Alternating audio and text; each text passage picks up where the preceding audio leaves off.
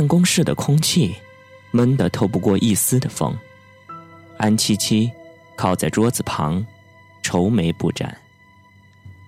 小南和几个警员坐在椅子上，一脸的凝重。在沉默半晌后，安七七开口了：“真是抱歉，这个案子到现在还没什么眉目，搜查结果毫无进展。金组长已经对我们办事的效率产生了怀疑。大家最近有没有什么新的线索？你还记得上次咱们去女生宿舍楼里，那个管理员说过的话吗？”什么？诅咒，鬼娃娃的诅咒？不，不可能，这太不科学了。人都死了，难道还能杀人吗？小南迟疑了一下，说：“我曾在一本美国科学家的书中了解到，这个世间有许多的力量远还没有被我们人类所认识，比如百慕大魔鬼三角。”还有一些失踪之谜。按照能量不灭定律，很难否定人死了之后所拥有的能量就随之消失，而有可能会通过一些载体残存下来，并且影响到他人的思维乃至生活。那你的意思就是说，沈美轩的精神和意志已经注入到了这些鬼娃娃身上了，或者说？灵魂附体？嘿，对不起，我也只是随便说说，胡思乱想来着。咱们警务人员怎么能被这些东西蛊惑呢？开个玩笑，娱乐一下罢了。嘿嘿。小南咧嘴笑了。我看你小子是欠扁。安七七雷了小南一拳，严肃的说：“现在，从我们掌握的少量线索中。”做个分析假设，你们觉得谁的嫌疑最大？宋小沫呗。按理说，我也认为宋小沫有可能是杀人的凶手，但这仅仅是从作案时间上来讲。至于犯罪的动机嘛，暂时还是一个谜。那宋允儿呢？这个人的疑点也很大呀。可奇怪的是。我们却查不出这个人的任何相关资料，所以不知道他是从哪儿来的。是啊，这个神秘的人物到底是谁呢？还有，忘了告诉你们，上次我们在墓地找到的黑色粉末状的东西，初步化验已经出来了。化验师确认里面不含骨灰，而是棉布类的焚烧之后留下的灰烬。那个带四的标签儿。啊，现在还在进一步的确认中。那宋允儿埋这个东西有什么意义呢？小南抓了抓头，又重重的叹了口气，说：“嗨，这还不够。如果没有进一步的线索，根本无法展开调查行动。”别泄气，我们或许可以从宋小沫那儿找到缺口。我预感。他跟这起凶杀案是有联系的。对了，我们现在要去一场火葬场，看看是否能找到一些蛛丝马迹。午夜的城市显得昏黄，在灯光的照射下，肮脏的灰尘铺满了天空，路边建筑物的轮廓把黑夜割裂出无数支离破碎的线条。路上的车不多，但速度都是非常的快。安七七驾车的技术很好，连续越过了好几辆车，一路向火葬场而去。小南的呼噜声使车厢里回荡着寂静的旋律。安七七的手机忽然响了。“您好，安警官，我可以跟您聊聊吗？”何志颖的声音传来：“嗨，好久不见，今天怎么忽然想起我了？”安七七笑道：“您现在忙吗？我想跟您当面谈谈。”现在，真是不巧，我现在有公事要去办一下。哦，那好吧，不打扰你了，再见。何志颖说完，转眼挂断了电话。安七七愣了愣，心里不禁有些嘀咕：何志颖到底想跟我聊些什么呢？难道他发现了什么？莫非这里面还有什么隐情？哎，瞧你小子的表情，是不是那个何志颖小姐要给你打电话了？小南从梦中醒来。是啊，他好像跟我说些什么。那还不快去找他？多好的机会！不行，待会儿还要去火葬场找线索，不然很难向金组长交差的。安七七正在犯难，倒车镜里突然就映出了一个影子，似乎还是一个很熟悉的影子。他探出了头，只见何志颖正伫立在立交桥上。哎，怎么在这儿又遇见他了？安七七揉了揉眼睛，没错，那就是何志颖。现代车在路边平稳的停下，何志颖诧异的回过了头。眼神中迸射出恐惧，似从他的骨髓深处发出，让安七七忽然有了一些不安的感觉。看来我是多余的人了，你们好好聊聊吧，我下车了。至于那个案子，明天再去吧。晚上偷偷摸摸的去火葬场，还蛮恐怖的。小南边说着。边打开了车门，走了下去。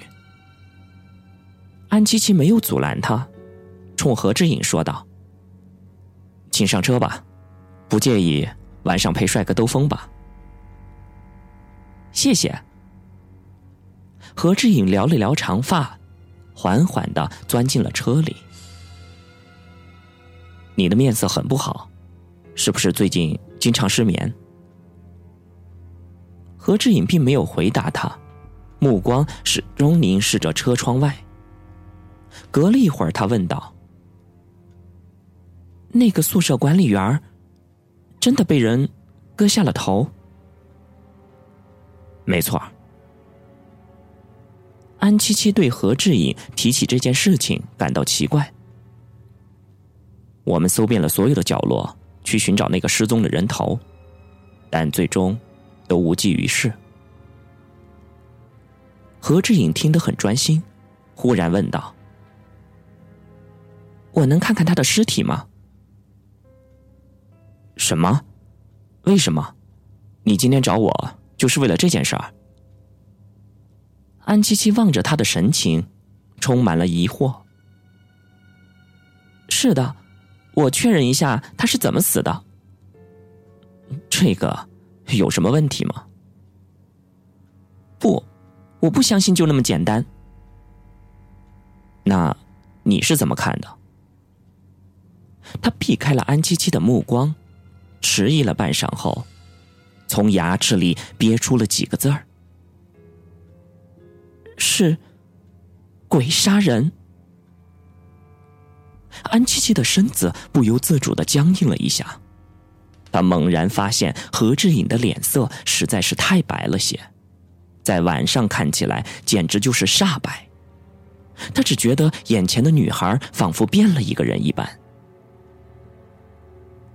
我知道你一定以为我是胡言乱语，可是你知道吗？我最近一直被鬼缠着。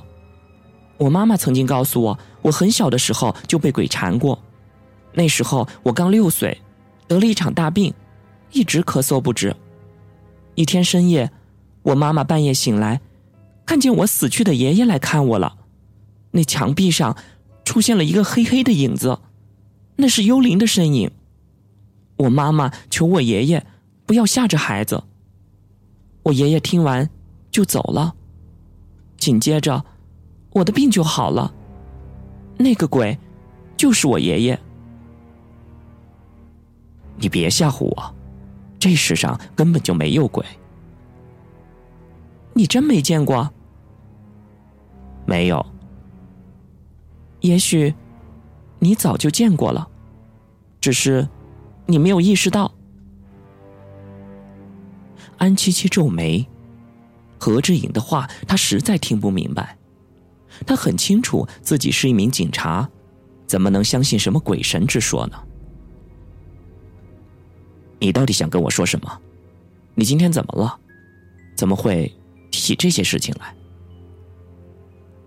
女孩的泪水随之溢了出来，她悠悠的说：“因为，我。”我刚收到了一个鬼娃娃。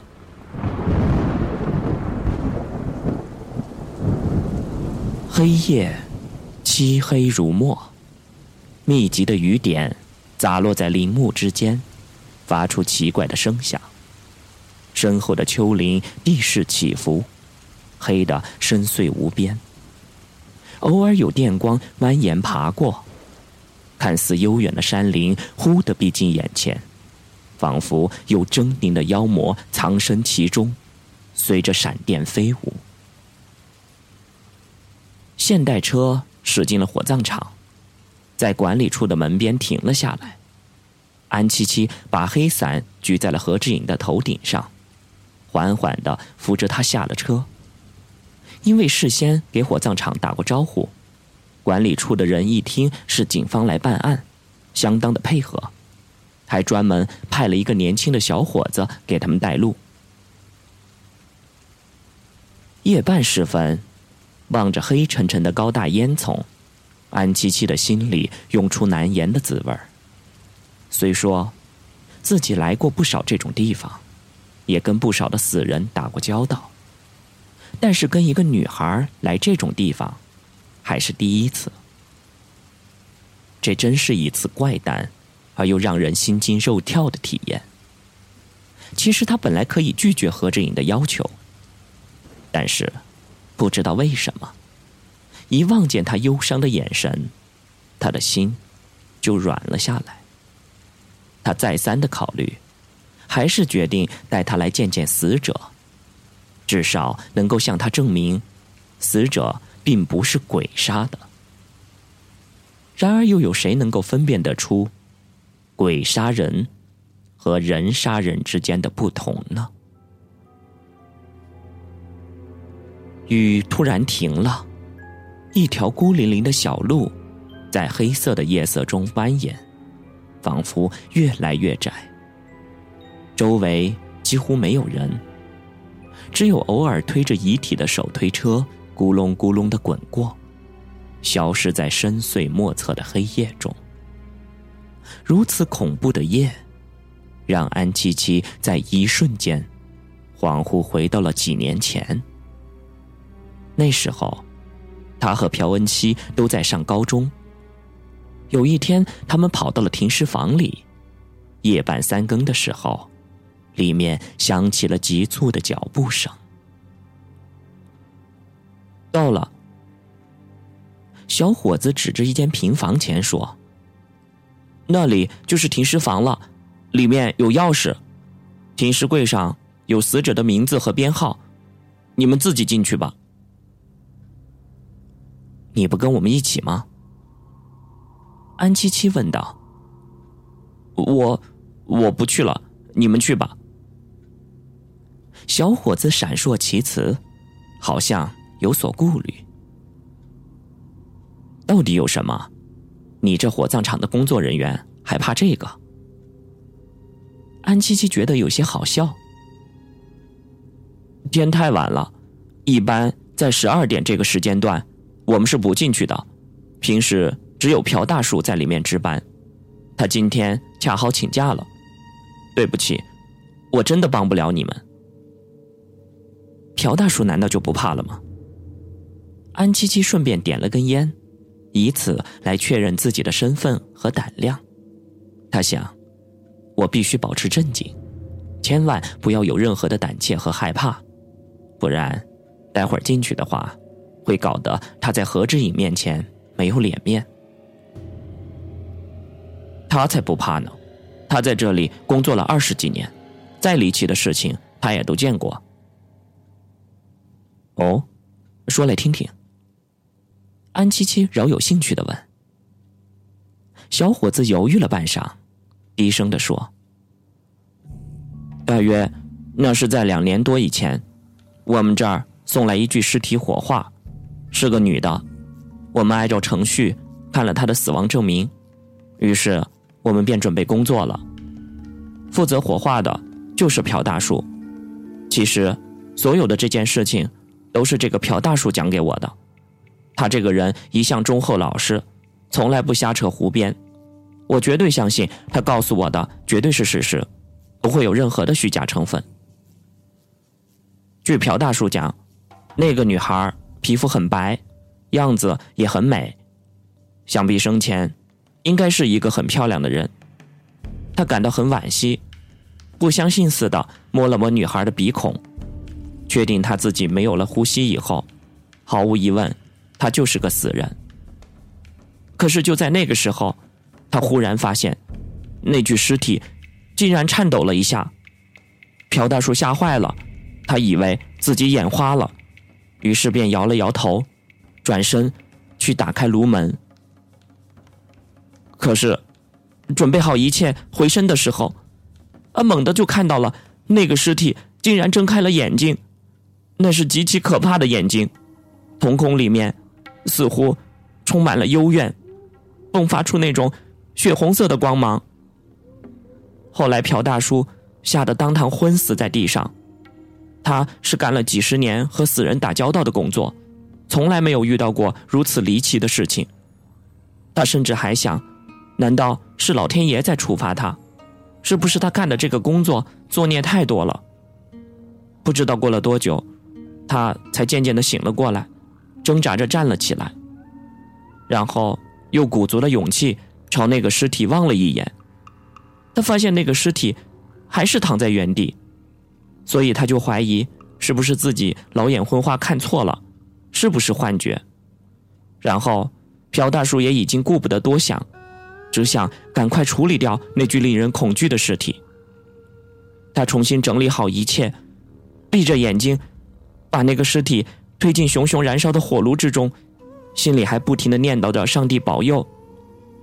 可是，随着朴大叔关上炉门的时候，他又听到了那个炉里面传出来的撕心裂肺的哀嚎。那个声音，就像来自地狱一般的恐怖。